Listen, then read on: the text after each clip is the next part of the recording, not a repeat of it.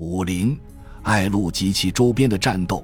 艾路限制了机动和战斗空间，但为设置障碍物和壁垒提供了方便。艾路有利于敌人的空中侦察和空袭，还使毒气和烟雾的效果大幅度增加。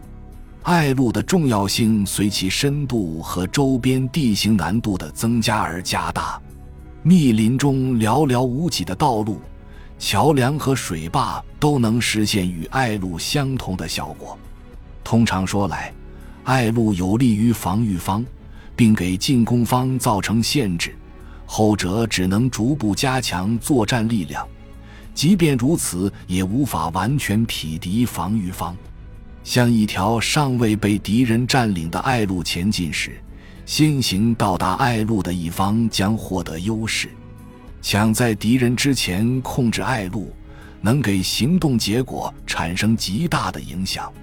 部队穿过爱路才能获得完整的行动自由。敌人控制一条爱路的出口时，最好对其实施一场包围或迂回。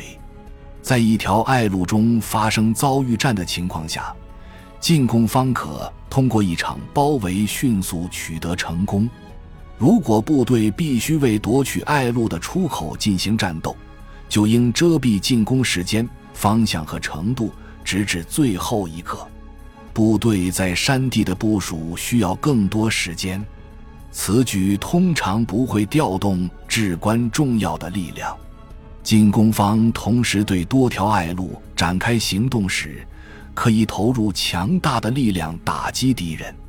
他们还可利用在一条隘路中取得的进展，促进毗邻隘路中其他部队的运动。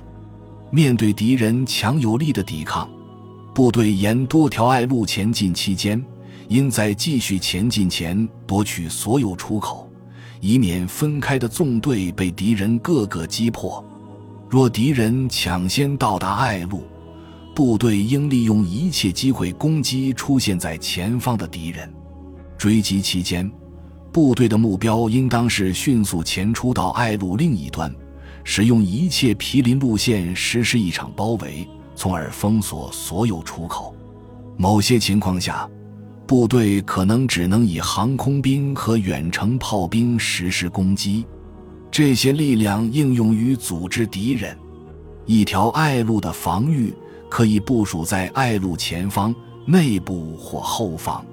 倘若必须为后续部队保持爱路畅通，部队应在爱路前方实施防御。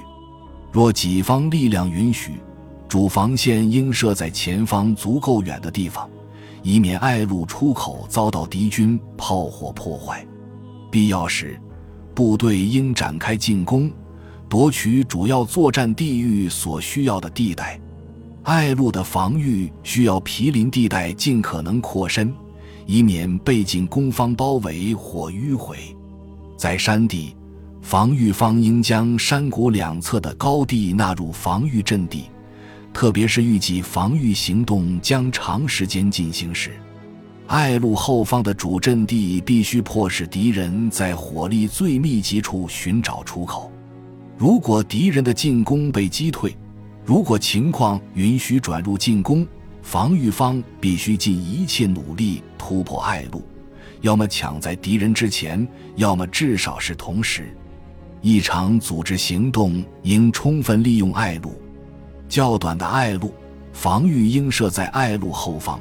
较长的爱路防御应设在爱路内，穿过爱路实施后撤期间，部队必须控制爱路的入口并抗击追兵。指挥官必须严格规范并控制部队的运动，必须禁止部队反向运动。必要时，部队应在爱路后方设立掩护。部队穿越爱路期间。